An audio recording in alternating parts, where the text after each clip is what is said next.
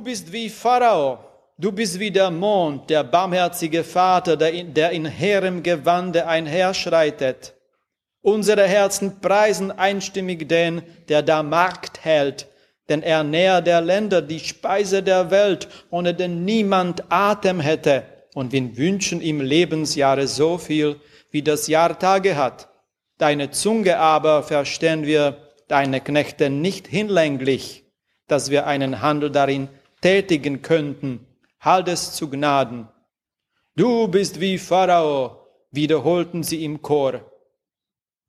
Während der Dolmetsch die Rede Naphthalis rasch und geschäftsmäßig eintönig übersetzte, verschlang Josef die mit den Augen, die vor ihm standen.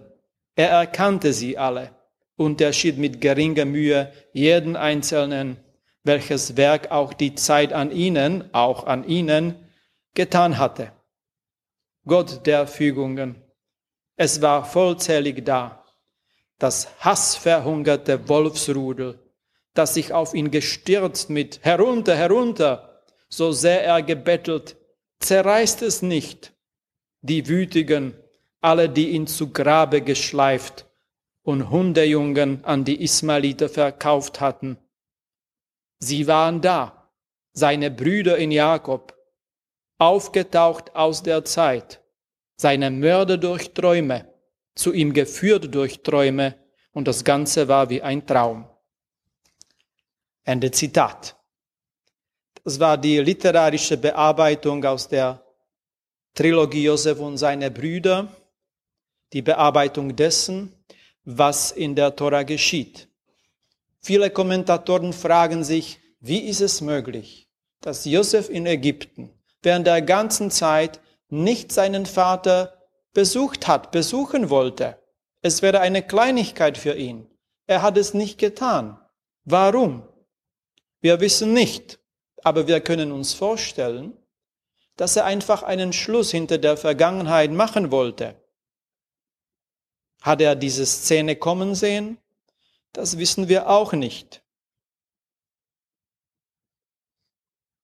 Die, ein, die Vergangenheit holt ihn aber jetzt ein. Ist er überfordert?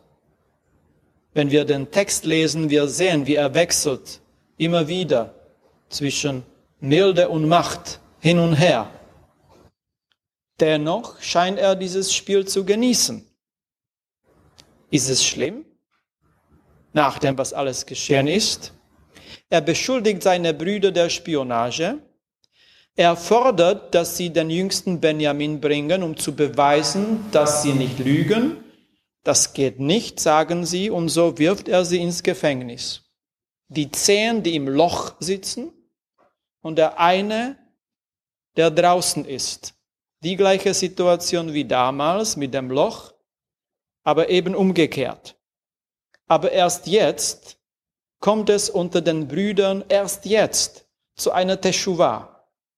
Die Teshuvah ist ausgezwungen. Wenn wir uns in die Situation hineinversetzen, sie waren in der Panik. Sie waren in der Lebensangst. Sie haben um ihr Leben gebankt.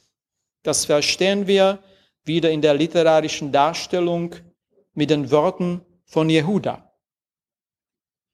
Weigert Israel unserem Boten den Benjamin, wie er nun wird nach meiner Befürchtung, so sind wir entweder des Todes und man lässt uns in das Haus der Hinrichtung eintreten, oder wir werden doch in die Sklaverei verkauft, zum, zum Gräberbau oder zum Goldwaschen an entsetzlichem Ort. Nie sehen wir unsere Kinder wieder und die Fuchtel des ägyptischen Diensthauses wird unsere Rücken striemen. Wie geschieht uns das? Gedenket, Brüder, warum uns dies geschieht und erkennet Gott. Denn unserer Väter Gott vergisst nicht.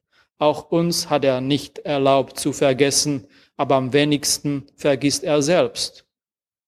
Warum er nicht gleich losschnaubte dazumal, sondern ließ Lebenszeiten vergehen und kalt abstehen das Strafgericht, bis er uns nun dies zurichtet, das fraget ihn und nicht mich.